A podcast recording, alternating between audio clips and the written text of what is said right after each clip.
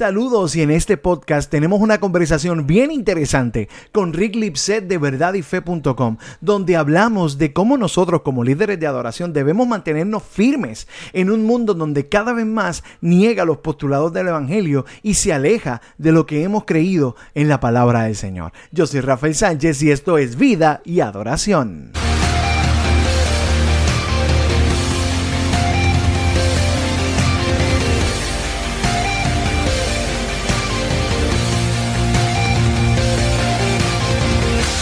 Si nuestro contenido bendice tu vida, considera suscribirte a nuestro canal de YouTube y darnos un rating en iTunes para que este mensaje siga bendiciendo la vida de aquel que lo escuche o lo vea. Ahora sí, vamos con el tema. Saludos y bienvenidos una vez más aquí a Vida y Adoración. En este momento eh, me acompaña mi buen amigo y hermano Rick Lipset de, de Verdad y Fe. Rick, gracias por estar con nosotros aquí en Vida y Adoración, mano. Seguro que sí, gracias a ti por invitarme. Es un placer para mí eh, estar contigo en, este tiempo. Mira, vamos a, vamos a hablar de un tema bien interesante y bien importante, yo creo que para nosotros como líderes de adoración, pero antes quisiera que, que nos hablaras un poquito de qué es verdad y fe. Ok, pues mira, verdad y fe es un ministerio de apologética cristiana, eh, donde nuestra intención, nuestra mayor intención dentro de la defensa de la fe realmente es equipar a, nuestros hermanos, a las iglesias, eh, equiparles para, para que tengan razones a favor de, la, de su fe, eh, de que puedan, de puedan descansar sabiendo de que, de que su fe es razonable, tiene, tiene buenos argumentos eh, a, su favor, no solamente argumentos bíblicos, sino, sino que también hay argumentos filosóficos y de, y de otros tipos que, que nos dan paso, ¿verdad? En, en, esta, en nuestras creencias, porque sabemos que, que, es cierta. Así que nosotros, nosotros eh, pues, proveemos de ese, nuestro ministerio es proveer de, de ayuda a nuestros hermanos para, para, que estén equipados para defender el, evangelio. Mira, y entonces, pues precisamente, precisamente por eso, por eso me, me gusta y, y, y, te llamé para que pudiéramos tener esta conversación, porque yo creo que para nosotros como líderes de adoración es importante que, que no tan solamente, ¿verdad? Semana tras semana nosotros como líderes de adoración le decimos a la iglesia que Dios es grande, que Dios es fiel, que Él es digno de toda gloria, que Él es digno de toda honra, que le adoremos, que le exaltemos con todo lo que somos. Pero me, preocupa algo y es que he visto muchas, eh, y hemos estado hablando, ¿verdad? Antes de, conectarnos aquí, de muchos ejemplos de, líderes de adoración que no vamos a mencionar y no vamos a criticar a nadie aquí, pero eh, de, que han, pues, ¿verdad? De momento, pues han, han, negado la fe y públicamente pues se han apartado del Señor y, así mismo lo, lo, han, lo han puesto.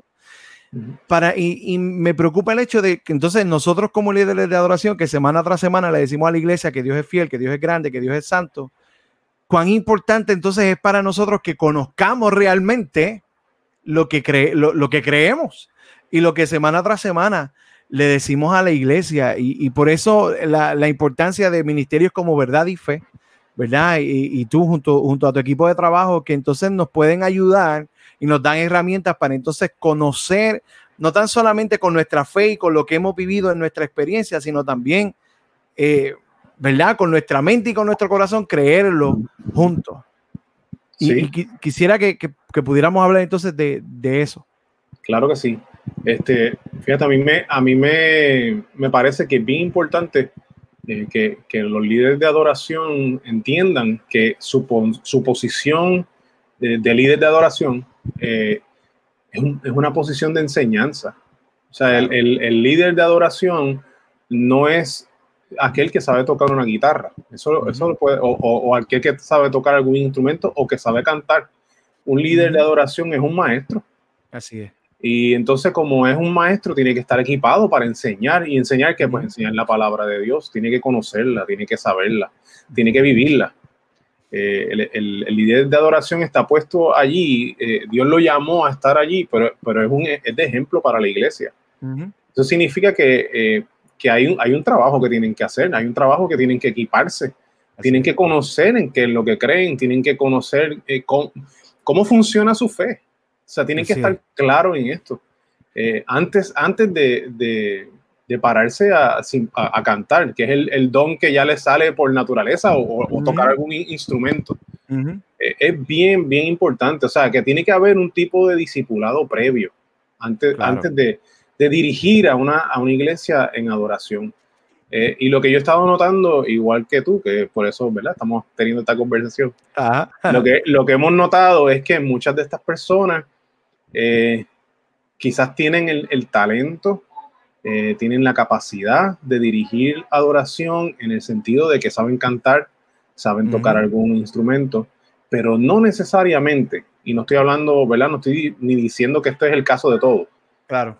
Pero no necesariamente tienen eh, una disciplina espiritual de leer la palabra, de, de, buscar de la presencia de Dios, de tener un crecimiento en Dios, para entonces, como ellos se llenan de la presencia de Dios, poder entonces dar a otros por, por gracia lo que por gracia han recibido. Claro. Y eso es bien importante. Por eso, y, y, es algo que yo siempre he recalcado aquí en Vida y Adoración, es eso mismo, es la importancia de, de nuestra búsqueda personal con Dios, de nuestra, de nuestra búsqueda intensa e intencional, de, de buscar a Dios, ¿verdad? Porque lo hacemos porque nos toca dirigir y tenemos que prepararnos tenemos que orar y tenemos que buscar la dirección de Dios, pero también ah, yo he, eh, yo he aprendido que, que, a veces es más importante buscar a Dios aún cuando no me toque dirigir. aún cuando no me toque, porque entonces esa semana que no me toca dirigir o no me toca tocar, pues, pues como que me echo para atrás. pero, pero nuestra vida como, como cristianos, punto, no es ni como líderes de adoración, como cristianos, necesitamos buscarle al Señor, necesitamos conocer, a Dios. Y yo sé que muchos, muchos de los líderes de adoración, no todos, pero por lo menos la mayoría, nos hemos criado en la iglesia. Muchos, muchos ministerios de adoración, o en los ministerios de adoración, pues usualmente, no, no, no es siempre el caso, pero usualmente están los hijos de los pastores o, de líderes, por lo menos en mi caso, pues llevamos toda la vida en la iglesia. Y, y aquí, aquí es donde quiero entrar a lo mejor en materia un poquito en cuanto a, a qué hacer entonces cuando vienen estas preguntas donde de momento eh, comenzamos a, dudar de lo que hemos estado oyendo o de lo que hemos estado experimentando en la iglesia.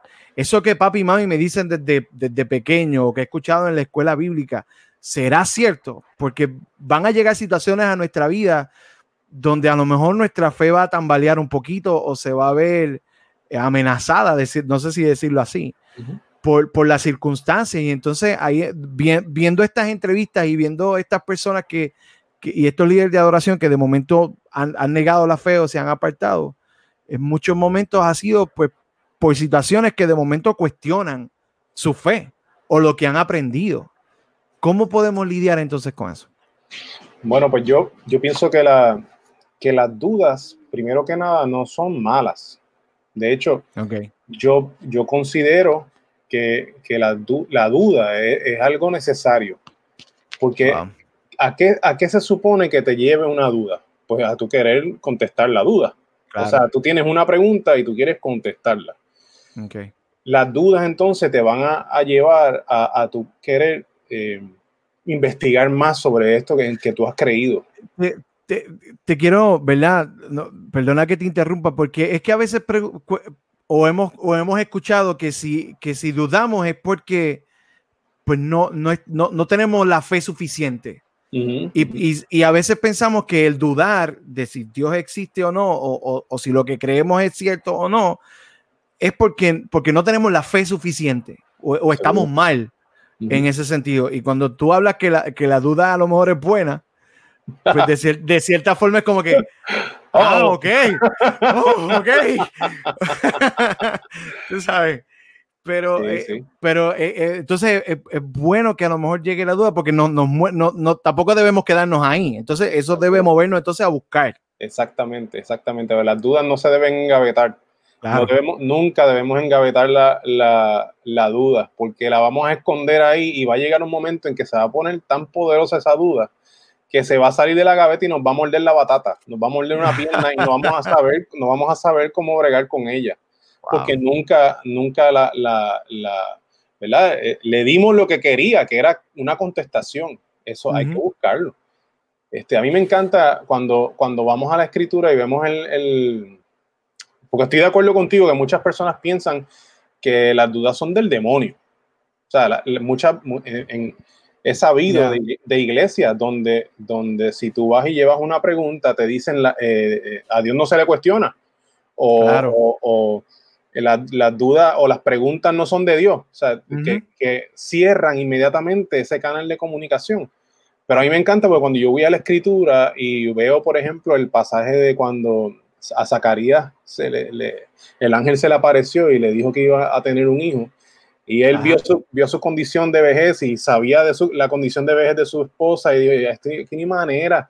Eh, mi esposa también, ¿verdad? Eh, no podían tener hijos, eso aquí no hay manera. Y cuando él le hace la pregunta al ángel, la manera en que él le hace la pregunta al, al ángel provoca castigo, porque bien, la pregunta venía desde, de, su incredulidad. Sin embargo, unos cuantos versículos más adelante vemos entonces cuando el mismo ángel va a María y le dice este también que ella que ella va a, a, ser madre del Mesías y ella también le cuestiona, pero la, la, pregunta de María no viene de la incredulidad, ya ella había decidido, había dicho que sí, pero le está diciendo, ¿cómo se va a hacer esto? Porque yo no estoy casada. O sea, claro. no es, ah, Dios no puede, es, ¿cómo Dios lo va a hacer? O sea, la, la pregunta viene de, de, desde, su interés de conocer más de cómo Dios va a hacer estas cosas, cómo Dios va a hacerlo. O sea que la, la intención de la pregunta, okay. si nosotros lo que queremos es conocer más a Dios, más de cerca a Dios, más conocer cómo él, que él hace las cosas, cuál es su voluntad, esas preguntas a Dios le encantan. Lo que, lo que a Dios no le gusta es la incredulidad. La, la Biblia me dice que, claro. que solamente con fe podemos agradar, agradar a Dios. O sea, que si yo hago una pregunta desde la incredulidad, o sea, que yo no, a mí no me interesa la respuesta. Ya yo decidí en mi corazón, en mi corazón ya yo decidí que yo no lo voy a creer. Si yo hago una pregunta desde ese punto de vista, esas preguntas Dios no las recibe bien. Pero una pregunta porque queremos conocer a Dios, pues precisamente eso es lo que Él quiere, que todos le conozcan. Claro. Por lo tanto, no, esas dudas no deberíamos de, de engavetarlas, ni de tenerle miedo, ni nada. Y pienso que es una, es una es parte de, un proceso eh, racional humano. Todos en algún momento vamos a tener dudas. No, claro. No, sucede. Y necesitamos entonces, cuando llegue ese momento, ir a buscar respuestas. Lo, curioso de esto es que, Cristo dijo que Él era la verdad. Exactamente. O sea que si Él es la verdad, pues entonces hay respuesta. Hay respuesta en Jesús. Y, y, eso, eso te iba a preguntar, ¿cuán importante entonces es que conozcamos la verdad, porque siempre hemos escuchado que necesitamos conocer la verdad del Evangelio. Necesitamos, y, como tú dices, Jesús es la verdad. Así que, ¿cuán importante es o cómo, o cómo para aquellos que nos están viendo, nos están escuchando, cómo entonces podemos comenzar a buscar esa verdad o aclarar a lo mejor esas dudas acerca de qué es la verdad, de pues lo que creemos? Rafael, aquí vamos a hablar de un montón de temas. Pero mira. Tranquilo, si no hacemos part 1, part 2, part 3. seguro que sí. Lo primero es que necesitamos estudiar las escrituras. Lo, que, lo primero es que nosotros necesitamos tener una dieta estable de comer de las escrituras, comer el pan de vida que encontramos en la Biblia. Nosotros necesitamos meternos ahí y meternos sin miedo. Y, cuando y, digo ser, y ser intencionales en eso. Hacia allá iba meternos sin miedo, lo que quiero decir es que necesitamos estudiar la Biblia. No es, no es leer, ok. Hay una manera en que tú puedes leer la Biblia de manera devocional. Claro. ¿Verdad? Tú, tú lees la Biblia y agarras un texto y wow, ese texto te llenó y te da para el día y quizás hasta para la semana. Eso es una manera devocional de leer la palabra, pero una manera diferente es estudiar la Biblia, buscar su contexto original, su contexto histórico, a quién se le, se le escribió, qué significaba eso para la gente que lo recibió. Y después que tú resuelves todo eso, entonces, y ahora, de acuerdo a ese contexto, ¿cómo yo lo aplico a mi vida? Y ahí tú vas a decir, ya, esto es otra cosa. Y ahí es donde, donde entonces uno, uno ve cuán viva es la palabra y cuánto nos hace falta conocerla de esa forma. Y, de, y, y, eso es lo que nos transforma y eso es lo que nos hace decir, ah, pues yo necesito de Dios. Entonces, Ah, pues entonces yo necesito buscarle a Dios, yo necesito que Dios trabaje estaría en mi vida, porque siempre hemos pensado que ese trabajo es de los pastores. Pues porque son para los que predican o para los maestros de escuela bíblica o lo que sea, pero, pero entonces es importante que nosotros, ¿verdad? Hablándole a los líderes de adoración, que conozcamos la palabra así, que nos metamos así, porque como hablábamos al principio y tú decías, somos, de cierta forma somos maestros. le, Estamos, le estamos enseñando a la iglesia, a lo mejor no le hablamos, pero, pero le cantamos. Seguro. pero, cantando. Pero, le habla así porque le hablas antes de la canción. Bueno, también. también. ¿Y, de qué le vas a hablar? No le vas a hablar de Exactamente. tú le vas a hablar de la palabra porque claro. de eso se trata. Este, Y curiosamente, este, realmente, realmente, todos somos maestros, todos somos maestros. Porque el, llamado de Jesús a ir por todo el mundo y predicar el evangelio, ¿qué es eso? Pues enseñar la palabra, enseñar, el evangelio. Y entonces, si tú enseñas, pues tú eres un maestro. O sea, tener, tener discípulos, ¿verdad? Que somos llamados a ser discípulos de todas las naciones, es a enseñar. O sea, que en ese, en ese punto todos somos maestros y para tú poder enseñar, tú tienes que primero saber. Definitivamente.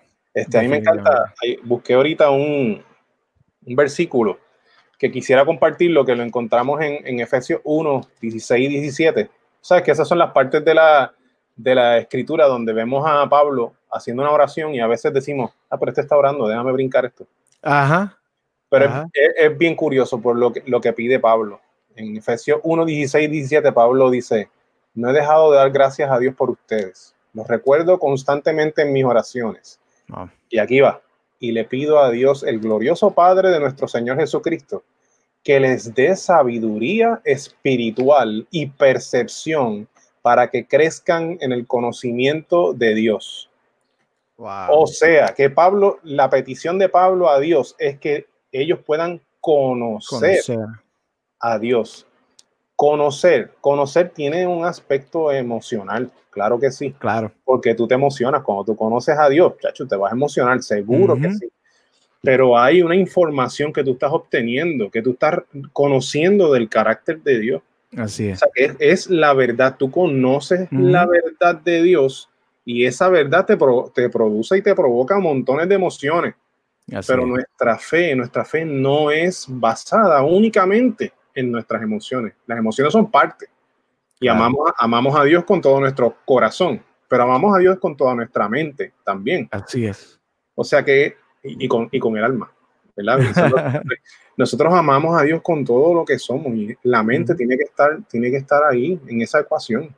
Dentro de ese mix, nosotros necesitamos, mira, llenar nuestra mente de, del conocimiento de Dios. Necesitamos saber quién es este Dios. Y eso me acuerda, ¿verdad?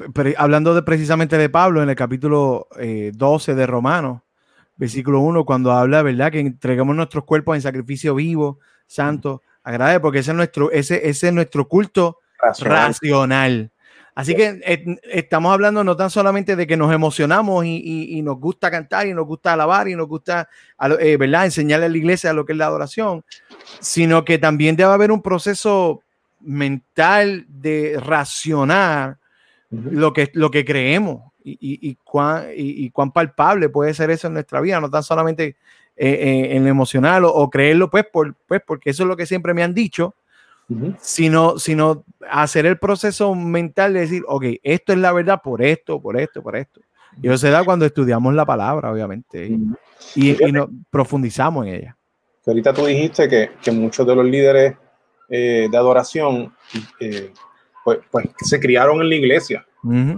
Y hay algo bien curioso que sucede en, en, en la segunda generación, asumiendo que la primera fue quien conoció a Cristo.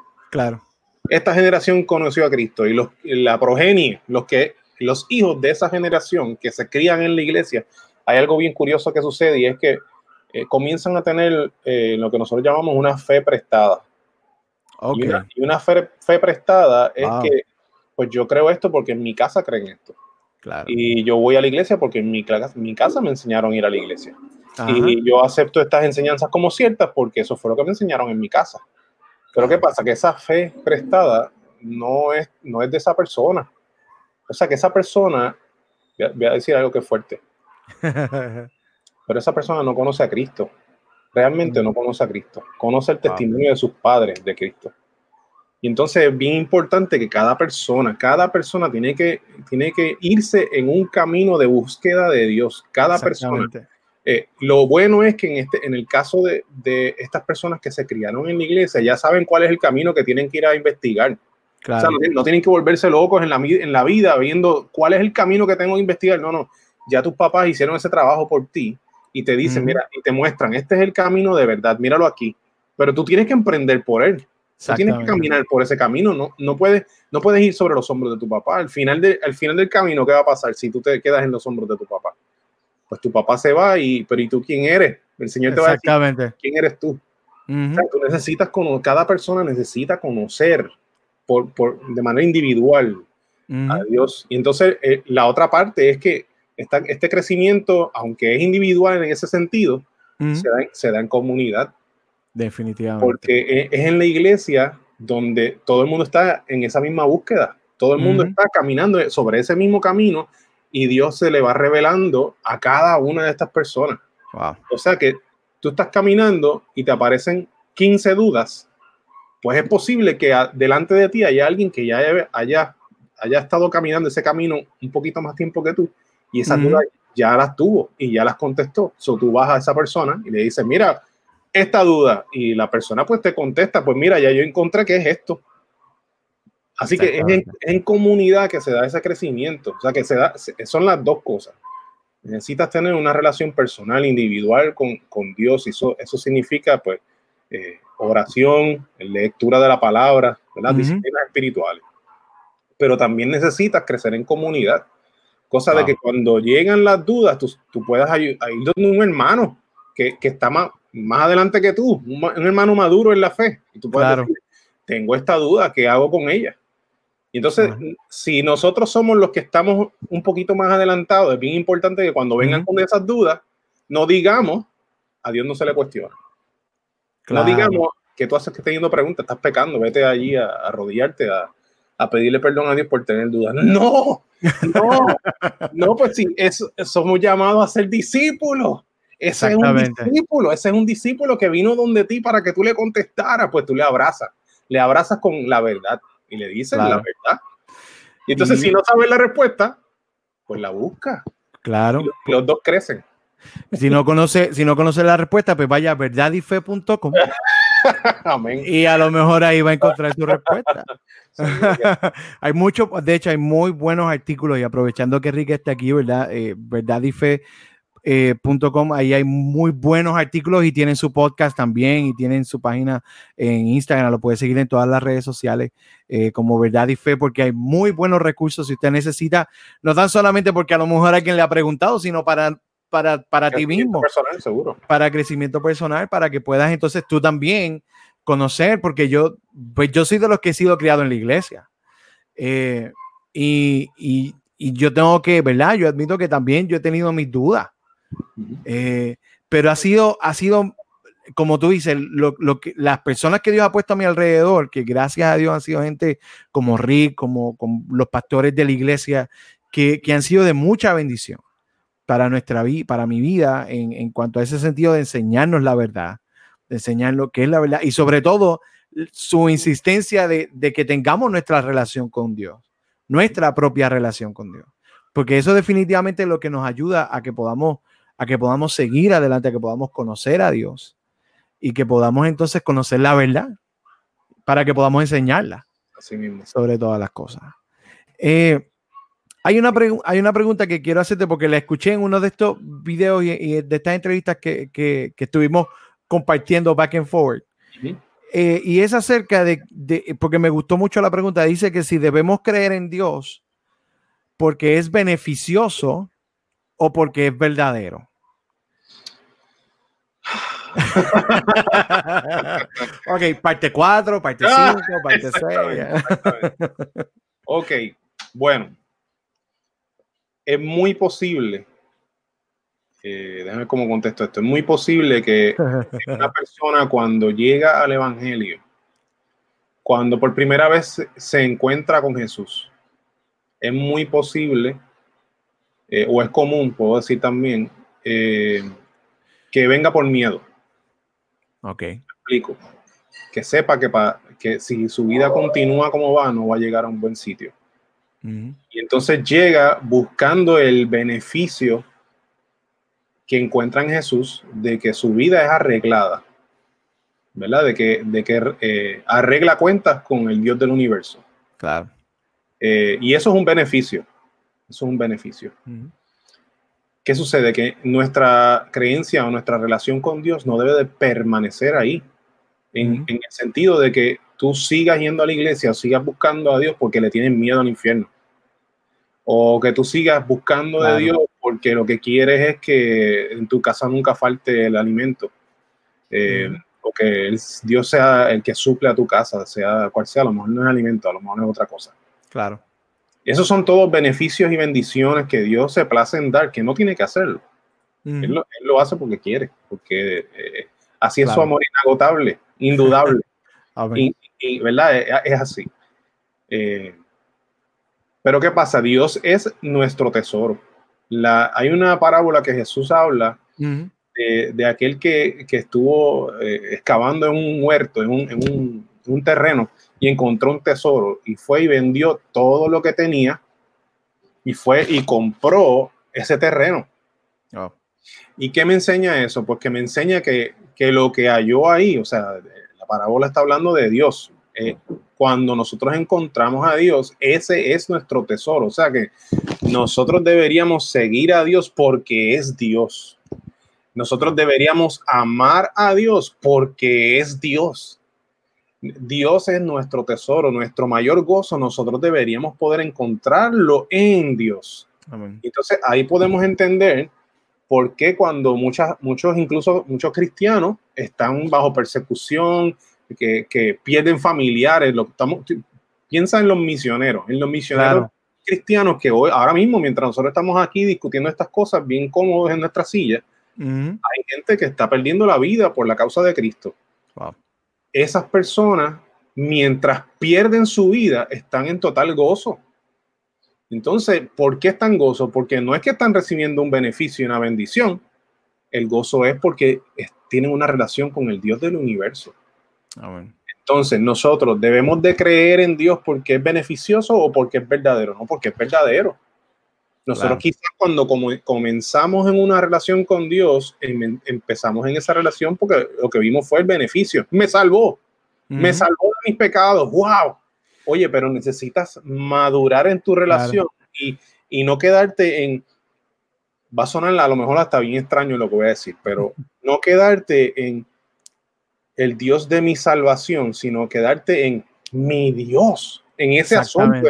¡Ah! Mi Dios, Eso- este es mi Dios, que by the way me salvó. Exactamente. Eso me acuerda, me acuerda del salmista, porque el salmista dice: No te olvides de ninguno de sus beneficios. Ajá. Él es el que, el que rescata del hoyo tu vida, te corona de favores y misericordia, toda la lista que hace. Salmo Ese salmo. 103. Pero en, en otra, eh, pero el Salmo, el Salmo 60, eh, el Salmo 60, 61, 60 por ahí, dice, Dios, Dios mío eres tú. Amén. De madrugada te buscaré. ¿Sabe? Eh, Dios no tan solamente le llama, sino le afirma, Dios, tú eres mi Dios. Ujú. De madrugada te buscaré. Mi alma tiene sed de ti. Amén. Así que eh, eh, no, no nos olvidamos de, de sus beneficios, ¿verdad? De, de lo que Él hace por nosotros, o ha hecho por nosotros, o hará por nosotros. Pero sino que, que le amamos y creemos porque Él es Dios. Amén. Amén.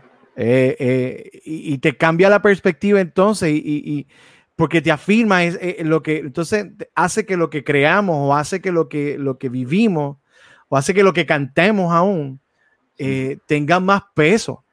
Ujú. se haga más, se haga más real en nuestras vidas y, y no es tan solamente algo emocional, sino que ya es algo que, que podemos entenderlo y lo, lo hemos procesado en nuestro corazón y es como que esto es verdad, definitivamente esto es, esto es seguridad para nuestra vida Ujú, ujú, ujú. y eso, es- eso es lo brutal.